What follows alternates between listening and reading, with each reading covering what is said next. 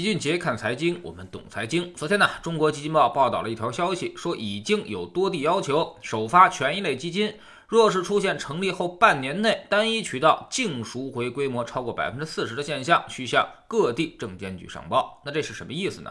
其实就是要对基金发行的渠道启动管理了。以前大家买基金的最主要渠道就是银行。而银行的理财经理呢，都是按照基金销售的业绩来领取业绩提成和收入的，所以他们跟投资者的利益完全不一致，甚至对立，这就存在着几大弊端。首先呢，为了顺利取得销售，他们会提高客户的体验感，也就是说，客户想要什么，他们就极力推荐什么。这要是放在普通的消费品行业啊，那肯定是没问题的，以客户为中心嘛。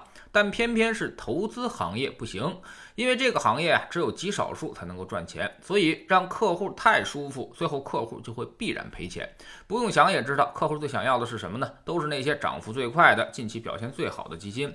而这些基金啊，投资者买进去就将面临着大幅度的回撤。比如去年那些明星基金经理，今年的跌幅都在百分之三十以上，基本上都是这个逻辑。但银行肯定不管这些，反正我把基金卖给你了，我就拿这些销售费，你后面是死是活跟我没关系。其次呢，就是银行最爱卖的恐怕就是新基金了，因为呢，新基金的销售渠道费是给的最高的，所以卖新基金提点最多。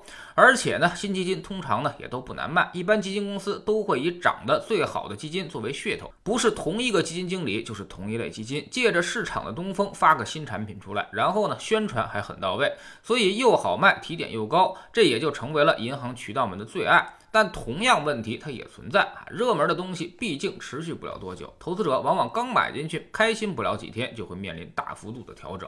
那么这时候该怎么办呢？银行渠道通常就有第三招了，这就是我们之前说的，给你发通知，让你赎旧买新。啥意思呢？就是说发个通知给你，吓唬你啊，说你刚买的基金因为遇到了市场风险，后面可能就要跌了，所以建议你先赎回观望。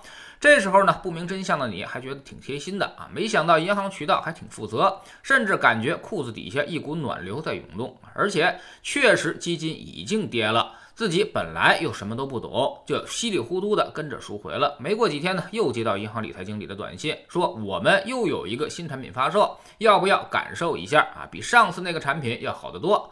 比如呢，上次那个产品如果回撤过大，就说这次产品很稳健啊；如果上次产品表现不好，就说这个产品更灵活，收益更高。反正巴拉巴拉讲一堆道理，不明真相的你又稀里糊涂的买了进去。此时呢，你还没赚钱，甚至已经赔掉了很多钱啊，但是呢，却已经实打实的交了两次的营销费了。这就是银行渠道的套路，利用人性的贪婪，也利用了银行的信用背书，更利用了去银行渠道买基金的这些人，大多数都是什么也不懂的纯小白啊，所以就不断的让你赎旧买新。基金公司也是苦不堪言，老子刚把营销费给你，你就让客户赎回，那我的管理费还怎么收呢？所以基金公司啊，这几年在银行渠道也没少赔钱，这才转而拥抱互联网。现在的电商渠道已经越来越受到各家公司的重视了。不过后台也发现，电商渠道似乎也不那么省心，有些平台啊照样在玩银行这一套。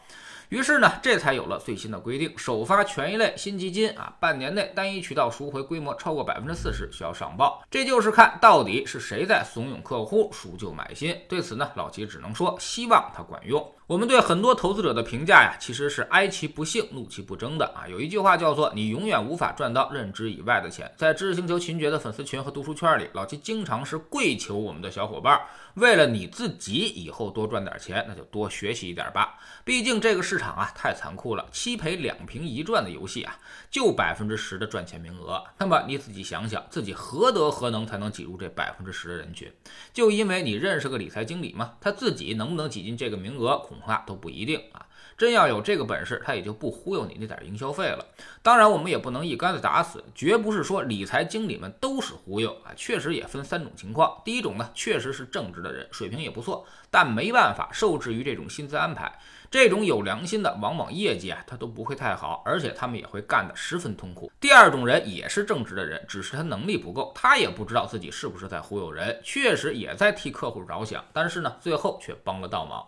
绝大多数理财经理恐怕都属于这第二类，而第三种呢，就是明知故犯了，确实没有站在客户的立场上，而是只在乎自己营销收入的那些人。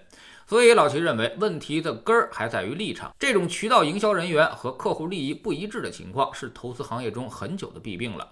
免费的也许才是最贵的，你总是从他购买产品中提成儿，那么最终肯定会有害客户啊，甚至还要进行反复收割。所以当个韭菜简直太难了。从你购买产品还没有进入市场的那一刻开始，其实你就已经被收割了。那么这种制度安排之下，韭菜们也只能够自求多福啊。那么你要是啥都不懂，那最后就是在方方面面都会赔钱，甚至整个投资链条上可谓是步步惊心。所以大家还是长点心吧，要么干脆您就别做投资，只买国债。要想投资，就尽量得想办法多学点东西才行，得把它搞懂了。在知识星球秦杰的粉丝群呢，我们经常会客观的调研一些基金，并且教给你挑选基金的一些方法。买基金呢，可不是看收益这么简单，甚至是恰恰相反。你看到的那个短期暴涨的收益率，其实都是催命符。基金投资的秘诀恰恰是反人性的，买跌不买涨，买跌不买涨啊！别人极力推荐你，你又特别想买的基金，基本上都是坑。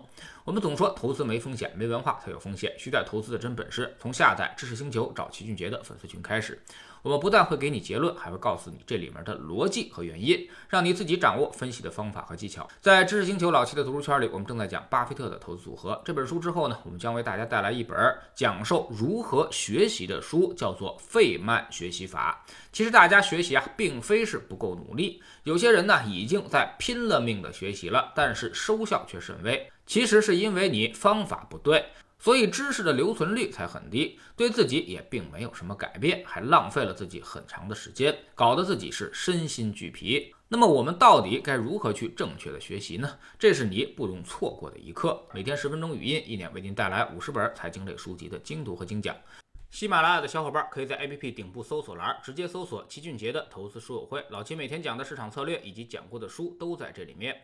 读万卷书，行万里路，让自己获得提升的同时，也可以产生源源不断的投资收益。欢迎过来体验一下，给自己一个改变人生的机会。